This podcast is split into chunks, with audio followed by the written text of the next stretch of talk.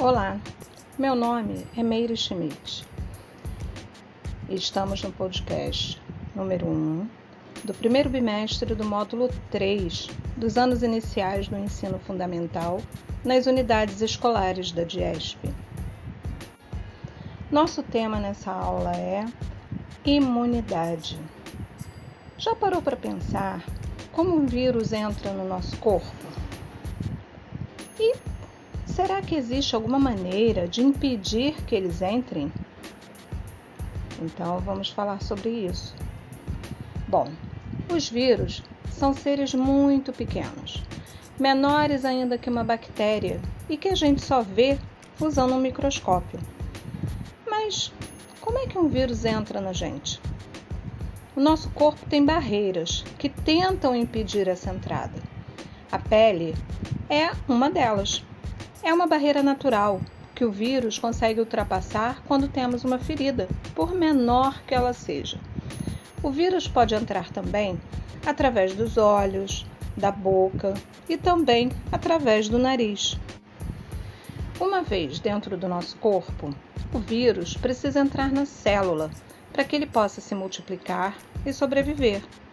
Para isso, ele se encaixa na superfície de uma célula como se fosse uma chave que se encaixa perfeitamente numa fechadura, o que facilita a sua entrada. Existem vários tipos de vírus, sendo que cada um deles tem um tipo preferido de célula. Por isso, o vírus ele, ele é capaz assim, de causar doenças diferentes, como por exemplo o sarampo, a gripe, a cachumba, a dengue e a AIDS. Mas não precisa entrar em pânico por causa disso, não.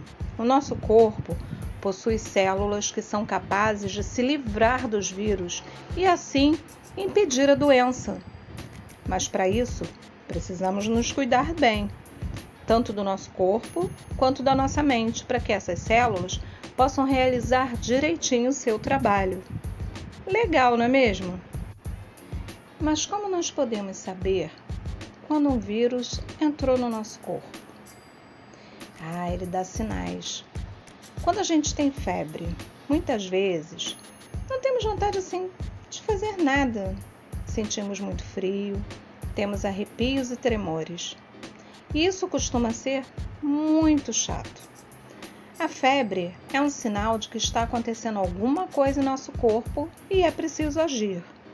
O nosso corpo tem uma temperatura constante, entre 36 e 37 graus, que é controlada por uma área do cérebro chamada hipotálamo. É isso mesmo que você ouviu. Hipotálamo.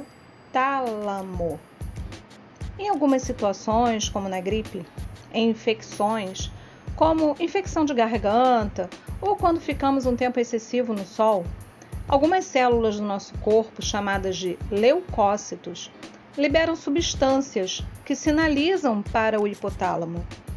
Quando essas substâncias chegam pelo sangue ao hipotálamo, a temperatura do corpo aumenta e é nesse momento que temos febre. O aumento da temperatura funciona então como um sinal. Ela diz que alguma coisa está errada no nosso corpo e que é preciso agir. Muitas vezes febre vai embora sozinha. Basta tomar alguns cuidados, como tomar bastante água e um banho, geralmente frio, para fazer com que a temperatura baixe. E ela acaba indo realmente embora. Mas se ela continuar durante alguns dias, estiver acompanhando outros sintomas, ou se a febre for muito alta, aí a gente tem que procurar um profissional da saúde para poder ajudar. Somente um médico pode indicar para você o melhor tratamento. Então não esqueça. Para evitar ficar doente, ter qualquer ataque de um vírus, cuide-se bem.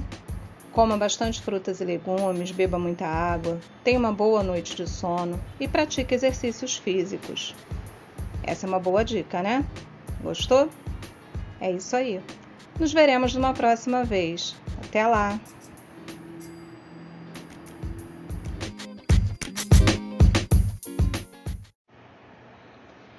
Olá!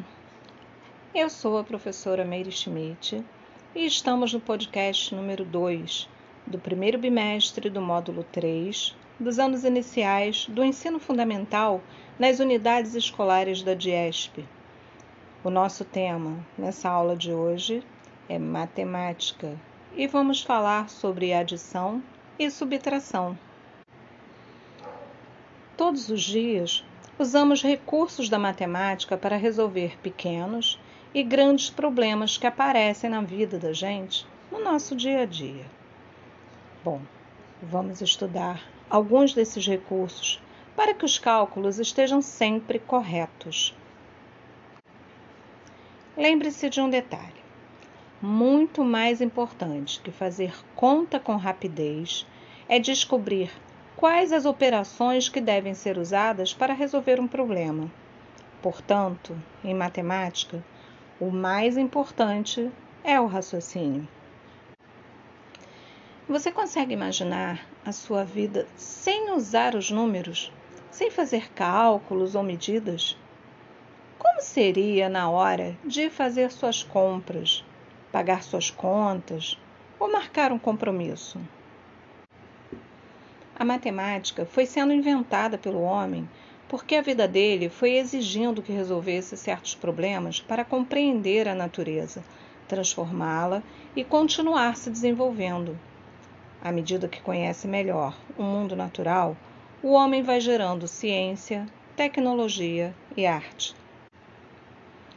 Os números que conhecemos e costumamos usar, os cálculos escritos ou de cabeça que fazemos diariamente, as formas geométricas que podem ser observadas nos prédios, pontes ou embalagens, os gráficos, tabelas, entre muitas outras coisas, são parte da criação humana e todas elas são parte da matemática. Olhe à sua volta e verifique onde há números, formas, gráficos, tabelas e outros símbolos matemáticos. O que foi possível observar? Tente lembrar de algumas maneiras que as pessoas utilizam para contar, indicar quantidades, marcar os pontos de um jogo ou apresentar o resultado de uma partida de futebol. Você já usou os dedos para contar ou calcular? E uma máquina calculadora? Você sabia que contar nos dedos é uma prática usual e muito antiga? Observe sua mão direita. Quantos dedos você tem? E observe a mão esquerda. Quantos dedos? E se você juntar tudo? Quantos dedos tem? Hum, isso aí que você fez foi uma soma, foi uma adição. Contar nos dedos, então, foi um importante recurso que auxiliou o homem na criação dos números e das operações. Hoje nós temos quatro operações fundamentais, que é a adição, a subtração, a multiplicação e a divisão. A adição, como nós vimos, é quando soma, quando acrescenta, quando aumenta a quantidade no resultado final. Se você pega um copo de café e coloca uma colher de açúcar, você está adoçando, né? Você coloca mais uma colher de açúcar. Você adicionou, você aumentou a quantidade de açúcar naquele café. E se você colocar mais uma? Bom, sem falar que você está se arriscando a pegar uma diabetes, ele também vai ficar muito doce, não é mesmo?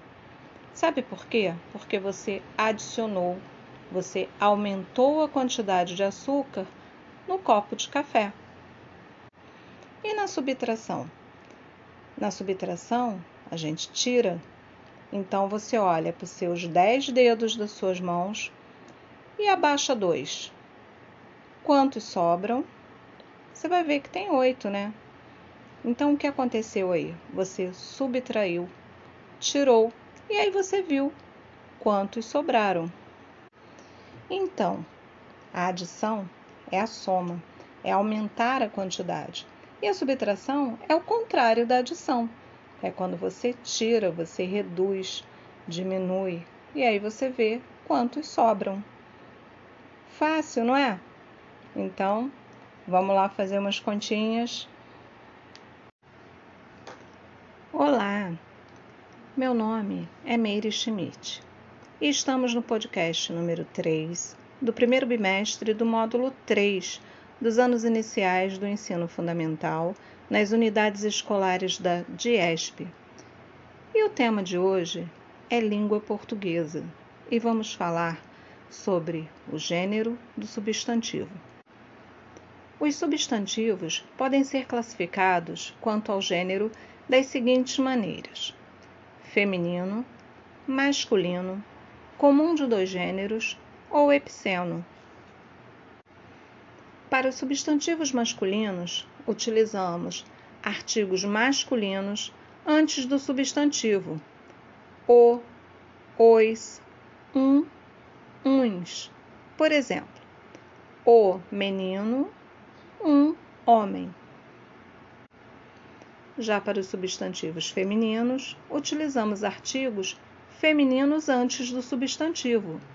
A, as, uma, umas. Por exemplo, a menina, uma mulher. O substantivo comum de dois gêneros apresenta uma única forma, tanto para o feminino quanto para o masculino. E o que os diferencia é o artigo ou adjetivo que os acompanha, por exemplo, o estudante, a estudante, o dentista, a dentista, o artista, a artista.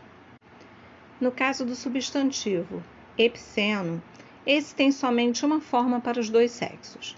Até o artigo é igual para os dois gêneros. O que usamos para fazer a diferenciação são as palavras macho ou fêmea. Por exemplo, a águia é macho, a águia é fêmea. O jacaré é macho, o jacaré fêmea e, no caso do substantivo sobre comum, apresenta uma forma imutável, tanto para o feminino quanto para o masculino, por exemplo, a pessoa, o sujeito. Agora vamos falar um pouquinho sobre o número do substantivo. Quando falamos em número, lembramos de quantidade. É, e na língua portuguesa existe também essa flexão do substantivo. Então, existe o singular e o plural. Singular é quando a palavra escrita se refere a um só elemento, e o plural é quando a palavra se refere a mais de um elemento. Vejamos diferentes exemplos de palavras no singular: pai, história, caneta, copo. Agora, essas mesmas palavras podem ser faladas e escritas no plural pais, histórias, canetas e copos. Assim, nós podemos observar que, em muitos casos, o plural é indicado pela letra S no final da palavra. Mas você já deve ter observado que algumas palavras terminam com S. Isso pode indicar um ou vários elementos. Por exemplo, um ônibus, quatro ônibus, Hum, dessa forma, para identificar se é somente um ou mais elementos, é necessário colocar um numeral, um artigo ou um pronome antes da palavra.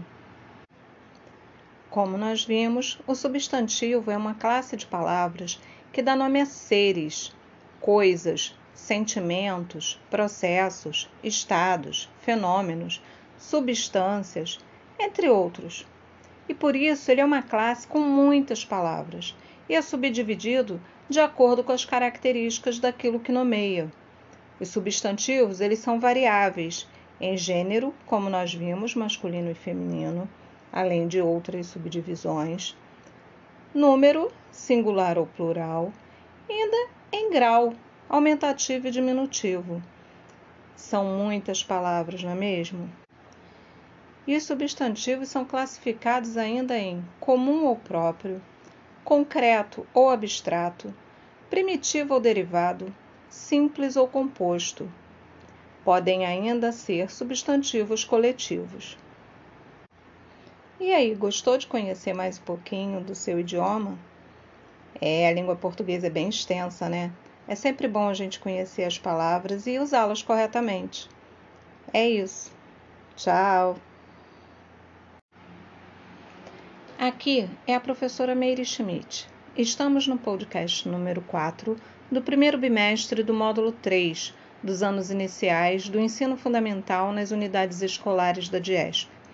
O nosso tema nessa aula é História e vamos falar sobre a escravidão na África e o comércio de gente. Desde milênios, em todos os cantos do mundo, a escravidão foi uma prática comum e aceita por diversos povos. Somente a partir do século XIX é que o comércio de pessoas passou a ser criticado e, em muitas regiões, foi abolido, pelo menos legalmente. Hoje em dia, apesar da existência de milhões de indivíduos ainda trabalhando como escravos, tal situação é considerada um crime pela comunidade internacional. A escravidão foi praticada por diversos povos durante toda a história, de modos diferentes e específicos. Em algumas civilizações, como no Egito Antigo, por exemplo, o escravo não era a base da produção, sendo o camponês livre obrigado a prestar serviços ao Estado na forma de corveia, que era o trabalho temporário sem remuneração. Aos escravos cabia o trabalho doméstico e militar. Ao contrário, na Roma Antiga, toda a produção das grandes fazendas, todo serviço nas obras públicas, incluindo as diversões nas arenas de gladiadores, recaía sobre a massa de escravos, e por isso chamamos a civilização romana de civilização escravista. A escravidão existiu na Ásia, na Europa, nas Américas e na África. Muitos dos povos africanos utilizavam escravos para os mais diversos fins e, como cada povo africano tem sua própria organização política, econômica e social, a escravidão na África se desenvolveu de muitas formas.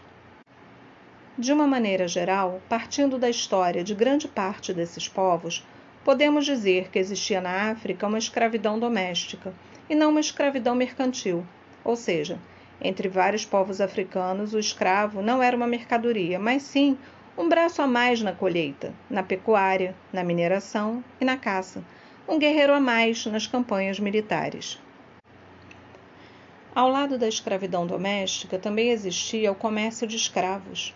Algumas sociedades africanas viviam da guerra para a captura de pessoas para serem vendidas a outros povos que necessitavam de escravos. Como na África existiam várias etnias, vários grupos políticos diferentes, os africanos não eram um único povo, as guerras entre eles eram muito frequentes, e uma consequência disso era a escravização dos vencidos, que podiam ser vendidos segundo a necessidade do vencedor. Apesar de comércio de escravos já ser praticado na África, foi com a chegada dos portugueses nesse continente que o tráfico escravista se configurou na maior migração forçada de povos da história. Os pesquisadores apresentam números diferentes, que vão de 8 milhões até 100 milhões de pessoas obrigadas a deixar a sua terra natal, atravessar o Oceano Atlântico para ser escravo em regiões distantes. Quanto mais os portugueses avançavam na costa africana, mais sentiam a necessidade de se estabelecer em alguns pontos de comércio para consolidar a sua exclusividade na região. Muitos portugueses tentavam capturar os africanos, mas em pouco tempo perceberam que era mais lucrativo entrar nas redes de comércio de escravos já existentes, e por isso começaram a buscar essa mercadoria junto aos povos do litoral. Com o início da colonização nas ilhas de Cabo Verde, São Tomé e Príncipe, na segunda metade do século XV, a necessidade de mão de obra aumentou e a compra de escravos foi a solução encontrada pela coroa portuguesa. Por essa mesma época, os portugueses chegaram à costa da Guiné, onde encontraram povos ricos que já negociavam com os árabes e puderam comercializar ouro, especiarias e escravos. Por quatro séculos, a maior fonte de escravos do tráfico atlântico português se deu a partir do Reino do Congo e do Reino vizinho, Andongo, chamado pelos portugueses de Angola. Isso ocorreu principalmente quando os portugueses conseguiram o direito de negociar mão de obra para a exploração espanhola da América e passaram a precisar de mão de obra para desenvolver sua própria colônia americana, o Brasil. E essa é uma parte da história do comércio de gente. Espero que tenham gostado do aprendizado. Até mais! Olá, meu nome é Meire Schmidt e estamos no podcast número 5 do primeiro bimestre do módulo 3 dos anos iniciais do ensino fundamental nas unidades escolares da DIESP. Nosso tema nessa aula é ciências e vamos falar sobre as diferenças entre vírus e bactérias. Talvez seja mais fácil começarmos pelas similaridades entre bactérias e vírus. Ambos não podem ser vistos a olho nu afinal de contas, são micróbios. Com alta capacidade de multiplicação, podem causar diversas doenças e algumas delas fatais. Portanto, entender a diferença entre vírus e bactéria é importante para saber com que estamos lidando. Vamos começar pelas bactérias. Elas são organismos que possuem somente uma célula, com genoma definido e estruturas celulares que produzem proteína, com metabolismo próprio, sua disseminação se dá pela divisão, multiplicando-se. Apesar de que o senso comum seja de que as bactérias são prejudiciais para o corpo, isso não é bem assim não. Algumas bactérias podem causar doenças, mas outras são essenciais para o corpo humano. Nesse último caso, um ótimo exemplo são as bactérias da flora intestinal, que ajudam no processo digestivo. Já os vírus podem ser centenas de vezes menores que as bactérias. Microorganismos acelulares não são considerados células. Aliás, para alguns cientistas, nem em seres vivos eles podem ser considerados. São considerados parasitas, pois somente conseguem se reproduzir no interior de células vivas. Isso acontece ao transferir material genético em células de outros seres vivos, reprogramando-as para que essas produzam mais vírus. Dessa forma, chega um momento em que essas células infectadas podem arrebentar, liberando mais vírus. No entanto, cada vírus possui um tipo de célula hospedeira específica. Por isso que alguns vírus somente atacam animais ou plantas ou então humanos. Ainda o caso de alguns vírus que somente atacam bactérias e fungos. Foram anos de pesquisa e desenvolvimento de tecnologia para que a ciência pudesse ser capaz de identificar a diferença entre vírus e bactéria. Algumas das doenças mais conhecidas causadas por bactérias são tuberculose, difteria, cólera, tétano, pneumonia e botulismo. Já doenças causadas por vírus são HIV, dengue, sarampo, gripe, raiva, herpes, catapora e hepatite. A principal diferença entre vírus e bactéria também está na forma como podem ser tratados. As bactérias são sensíveis aos antibióticos, mas os vírus não são não. Isso significa que há mais dificuldade para curar uma doença causada por um vírus. A única solução medicamentosa que existe para os vírus são os antivirais. Nesse caso, o objetivo do antiviral é inibir a multiplicação do vírus dentro das células sadias. Ah, mas está pensando que bactéria é fácil de tratar? Não, não são tão fáceis assim não, dependendo do caso.